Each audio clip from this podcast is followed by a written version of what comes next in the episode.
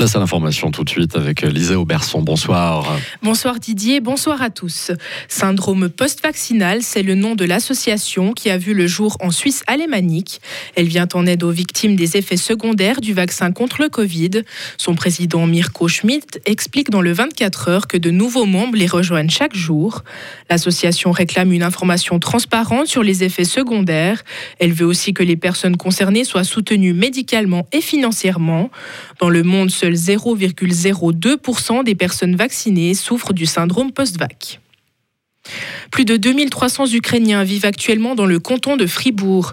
La guerre a débuté il y a plus de 10 mois et près d'un Ukrainien sur cinq a fui son pays.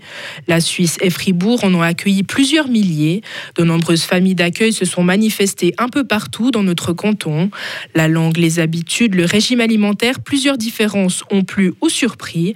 René Thomé est responsable de secteur à ORS Service, un organisme de services sociaux. Les retours majoritaires, c'est des personnes qui sont euh, heureuses de leur engagement et qui ont fait une expérience extraordinaire, avec des découvertes aussi, des choses qu'ils n'attendaient pas du tout, mais qu'ils ont euh, affrontées. Des personnes qui se sont engagées sur des plans qu'ils n'avaient pas imaginés aussi.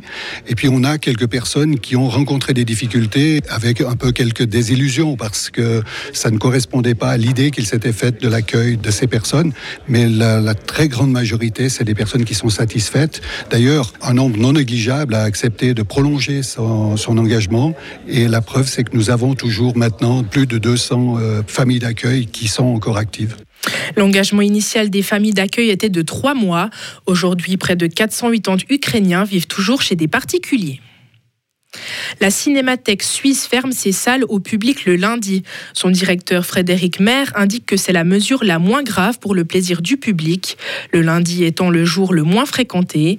Comme d'autres institutions, elle cherche des pistes pour économiser l'énergie. La mesure est à l'essai et durera au moins jusqu'à l'été. D'autres mesures d'économie à plus long terme sont en cours de réflexion. Le président de la Confédération, Alain Berset, ne se rendra pas à la fête de l'UDC zurichoise. C'est la deuxième fois qu'il refuse l'invitation du parti. Le département fédéral de l'Intérieur n'a pas donné d'explication, mais confirme qu'Alain Berset a été invité à ce rendez-vous annuel. Aux États-Unis, la Californie attend de nouvelles pluies ce week-end. L'État américain est balayé depuis trois semaines par une vague de tempêtes. Les sols sont détrempés et incapables d'absorber de nouvelles pluies. Des centaines de milliers de foyers et d'entreprises ont déjà été privés d'électricité. Cette série de tempêtes a fait une vingtaine de victimes. Et en sport, Marco Odermatt a pris la deuxième place de la descente de Wengen. C'est le Norvégien Kilde qui a été le meilleur. Mais cet après-midi, tous les yeux étaient rivés sur Beat Fulz pour son dernier Lauberhorn. Le champion n'est malheureusement pas arrivé à chercher une quatrième couronne. Autre point à mentionner, le fribourgeois Alex Simonet, 23 ans, qui décroche la dixième place à l'occasion de son premier Lauberhorn. Merci euh, Lisa. Retrouvez toute l'info sur frappe et frappe.ch.